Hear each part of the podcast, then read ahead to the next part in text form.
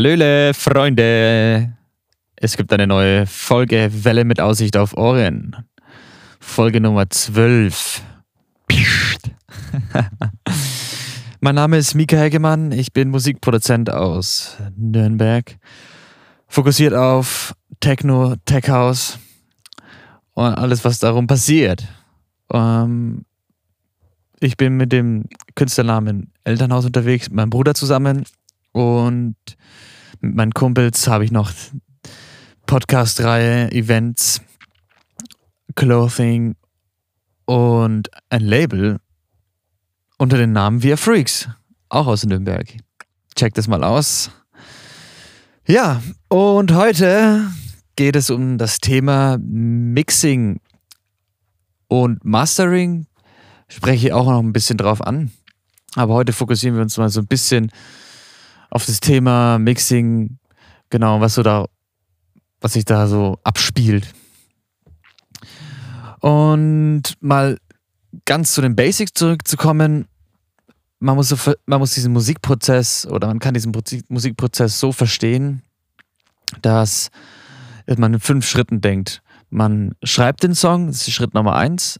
Man schreibt ihn mit seiner Gitarre, was auch immer, oder spielt ein paar Synthes und hat eine coole Melodie das ist so der Schritt Nummer eins. Oder eine, äh, beziehungsweise ein paar Vocals oder Lyrics halt. Man schreibt ein paar Texte. Das ist ja Schritt Nummer eins, Songwriting. Schritt Nummer zwei wäre die Aufnahme dieser Erzeugnisse. also, wenn du die Synthi-Line oder die Synthi-Melodie aufnimmst oder mh, mm, die Vocals recordest, das ist die, der Schritt Nummer zwei.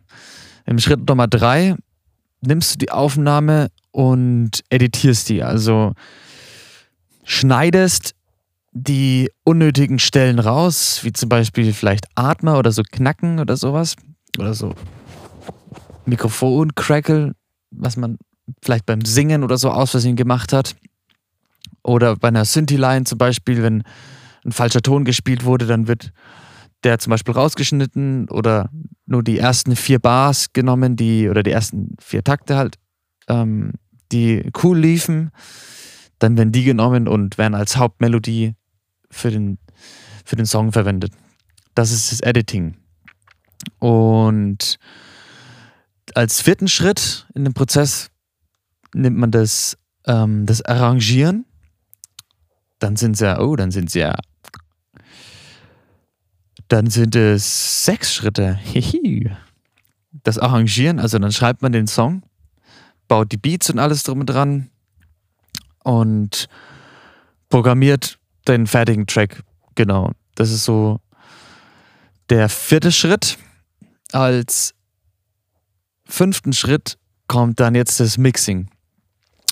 Und viele, wenn du öfters schon Musik, also öfters schon Tracks gemacht hast und Co., verwendest du schon viele Mixing-Schritte vorab und benutzt ihn, baust sie in deine Produktionsweise mit ein.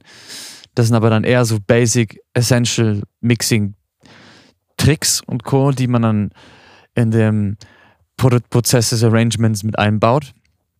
Oder Prozess des ähm, Beat Programmings und Co. Genau. Und das Mixing an sich wird auch immer separat noch verwendet, um noch Resonanzen zu ziehen und wirklich die Feinheiten, den, den Feinschliff zu machen. Genau. Und als sechsten Schritt das Mastering. Yeah, das sind so die sechs Schritte einer Musikproduktion. Und ich möchte jetzt mal ganz tief in die Basis eintauchen. Was bedeutet eigentlich das Mixing?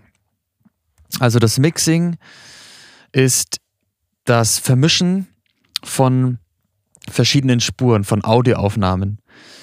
Du hast, nehmen wir mal an, 20 Spuren aufgenommen, Kick, Clap, Hi-Hat oder programmiert, dazu ein Synthi, hm, was auch immer noch, ein paar Effekte.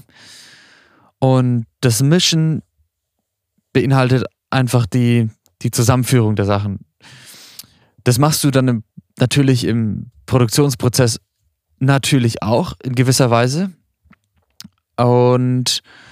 ja, benutzt halt verschiedene Verfahren, um diese Spuren aneinander zu, perfekt aneinander zu reihen, dass es sich wie ein Guss anhört.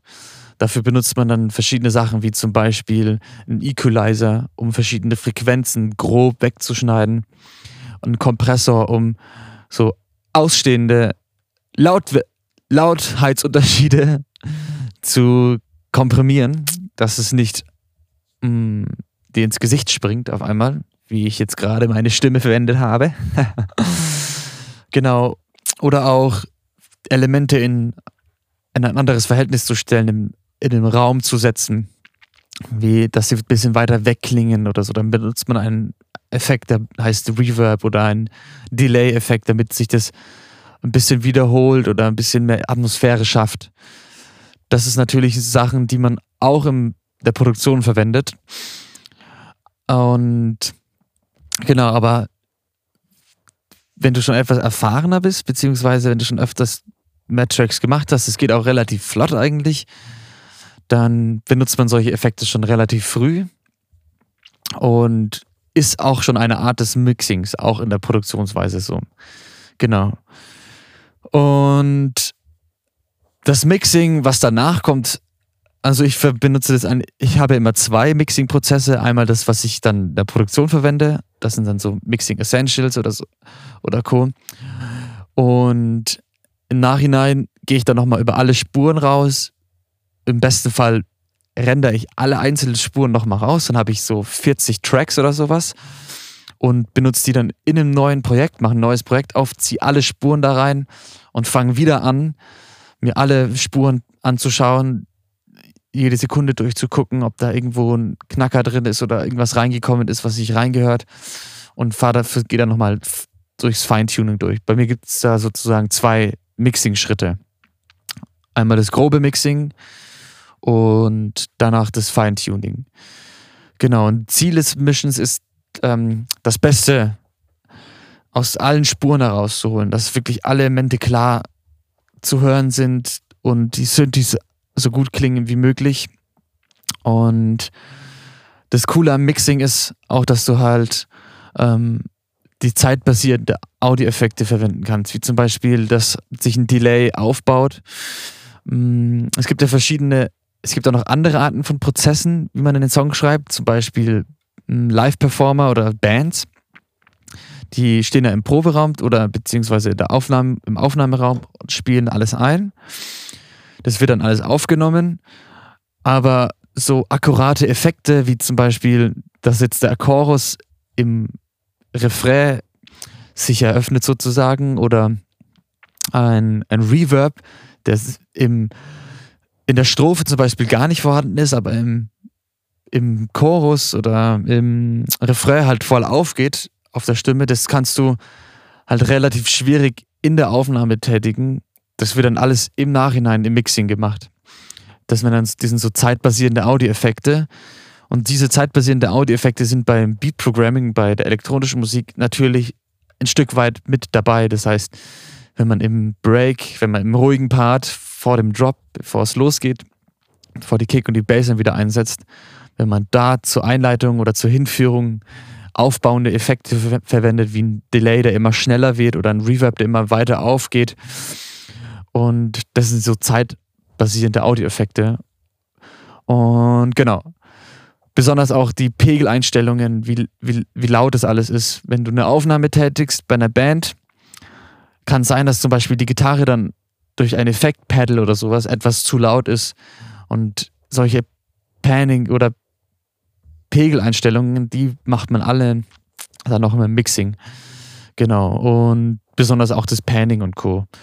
Also das bisschen was rechts, links, dass die Gitarre mehr rechts sitzt, dass, das, dass die Hi-Hats oder die Hi-Hats mehr links sitzen und die Toms so ähm, nach rechts wandern.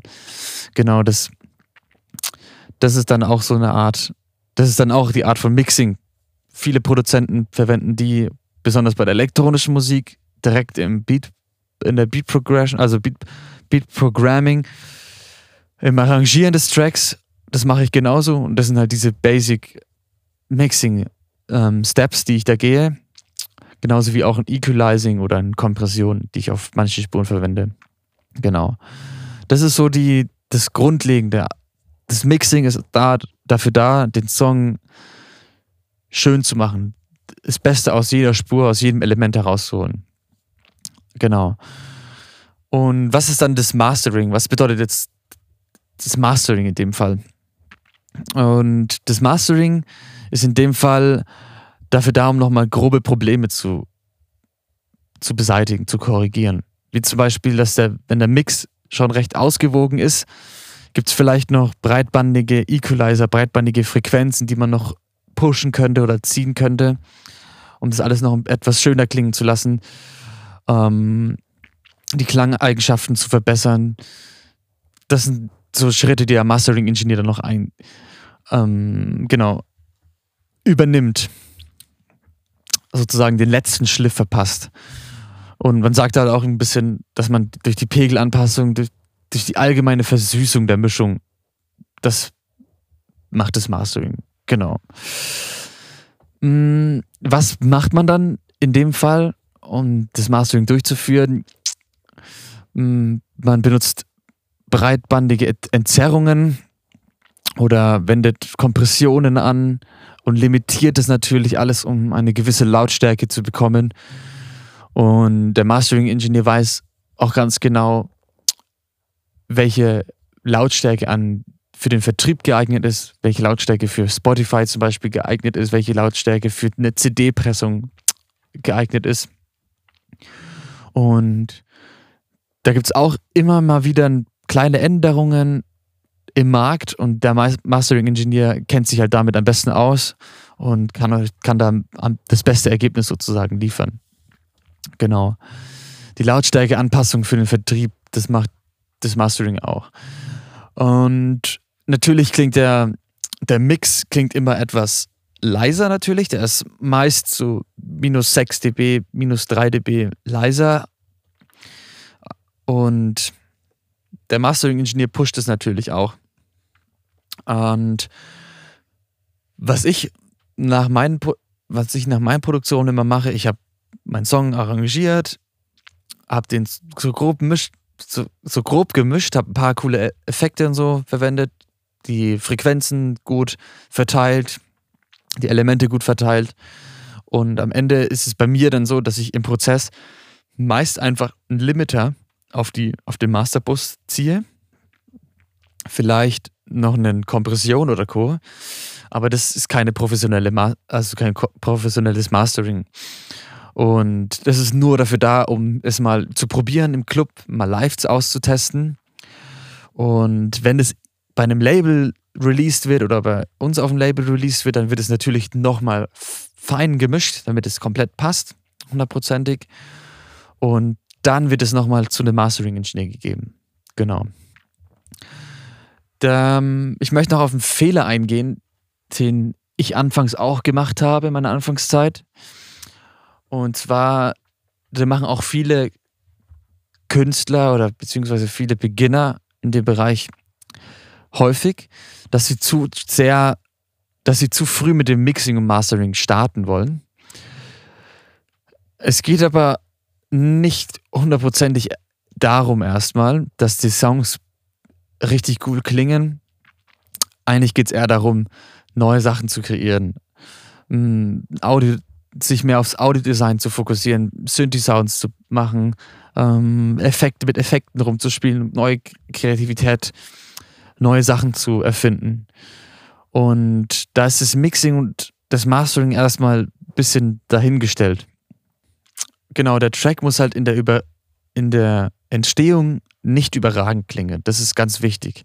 Es gibt so Essential Mixing Tipps, die gebe ich euch auch auf jeden Fall auch noch weiter. Es gibt nochmal eine weitere Folge nur um das Thema und die auch direkt bei der Produktion helfen, das alles ein bisschen einfacher zu machen. Genau, um das auch alles schon mal recht cool klingen zu lassen und es seinen Freunden zu zeigen und sagen, hey, guck mal, das ist mein neuer Song zum Beispiel.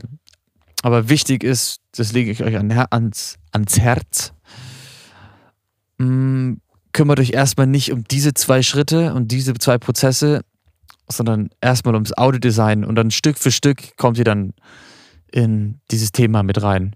Denn wenn ihr jetzt so eine kreative Tiefphase habt, wie den vorherigen Folgen, könnt ihr euch dann halt durch auf solche Sachen stürzen. Dann schaut euch Tutorials an oder holt euch Tipps ähm, von einem Produzenten oder von einem Master Mixing Engineer oder geht in eine Masterclass über das Thema Mixing und taucht da ein bisschen das ganze Thema ein.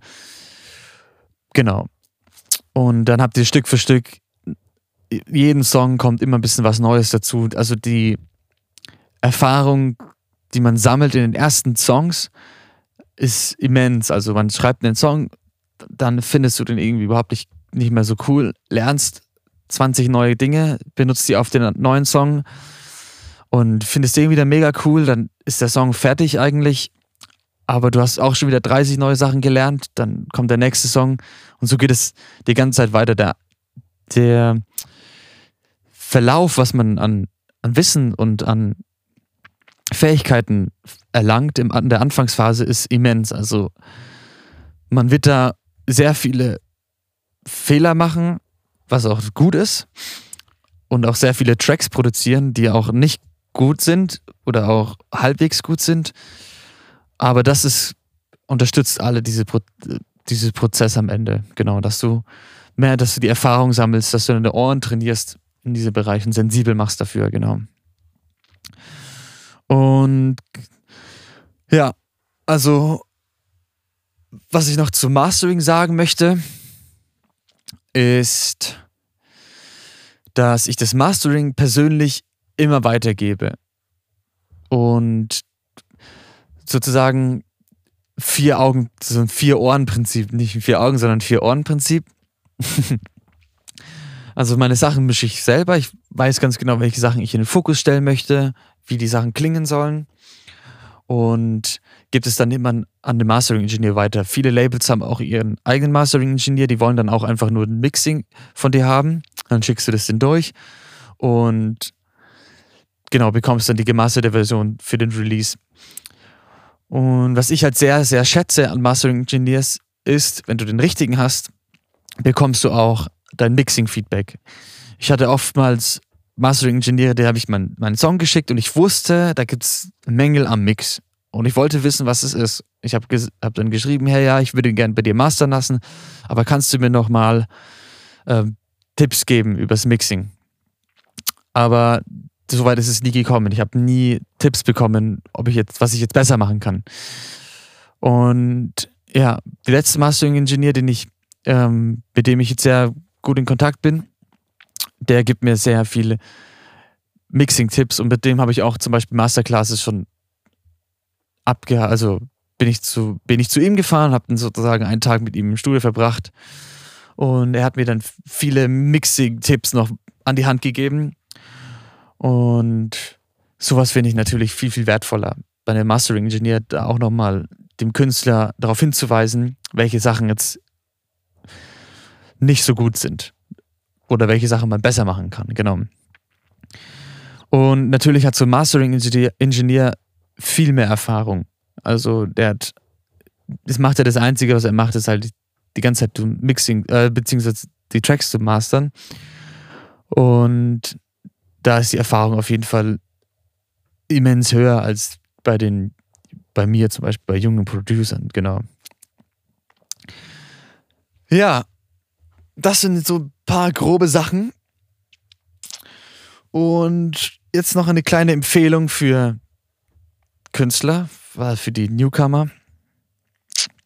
Ähm, setzt euch als allererstes mit der Musik auseinander. Also wie ist das Arrangement von den von den Genres, das bisschen verstehen, wie die Tracks aufgebaut sind. Das ist das Verständnis über die Tracks ist wichtiger oder das Genre ist wichtiger als das Mixing erstmal.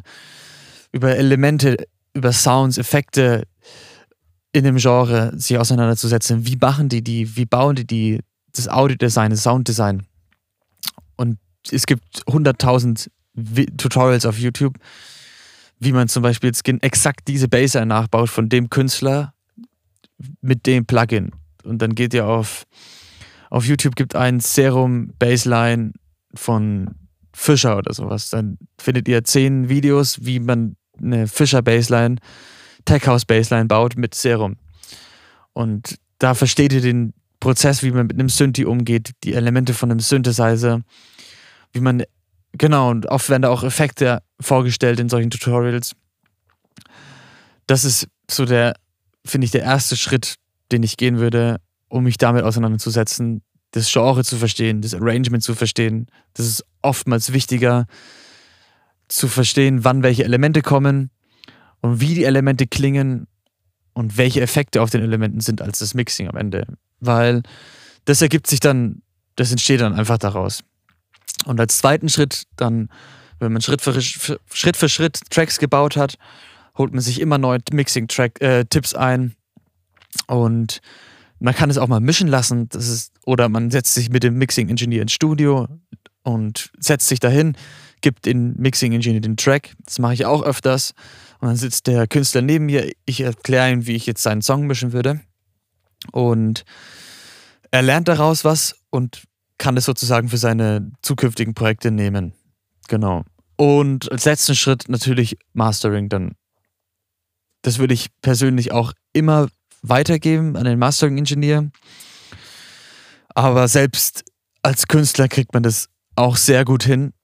Je länger man dabei ist, je mehr, je mehr Erfahrung man gesammelt hat, je besser das Ohr trainiert ist, bekommst du auch Erfahrung im, Mix, im Mastering und kannst deine Tracks auch sehr gut selber mastern, in Anführungszeichen. Genau.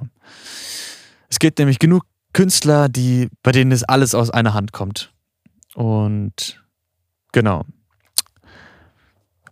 Das ist, das ist so meine Empfehlung für euch als Newcomer, als Beginner in dem Bereich. Und ich hoffe, ich habe euch die Bereiche Mixing und Mastering mal so ein bisschen vorgestellt, dass ihr euch mal so einen Einblick, dass ihr einen Einblick habt davon, um was es da geht. Und ja, in, der nächsten, in den nächsten Folgen wird es auf jeden Fall mal ein bisschen tiefer in dieses Thema eingehen. Also dann gibt es eine Folge über Mixing Essentials, was man, was ich in Track verwende, wie ich einen Track grob mische, damit er schon mal cool klingt und natürlich auch mal ein Mastering Essential, wie ich ein, eine, meine Mastering-Kette sozusagen aufbaue. Genau. Ich wünsche euch eine wunderschöne Zeit. Und wir sehen uns und hören uns bald wieder. Das war Wellen mit Aussicht auf Ohren. Ich bin Mika Helgemann und see you later, Alligator.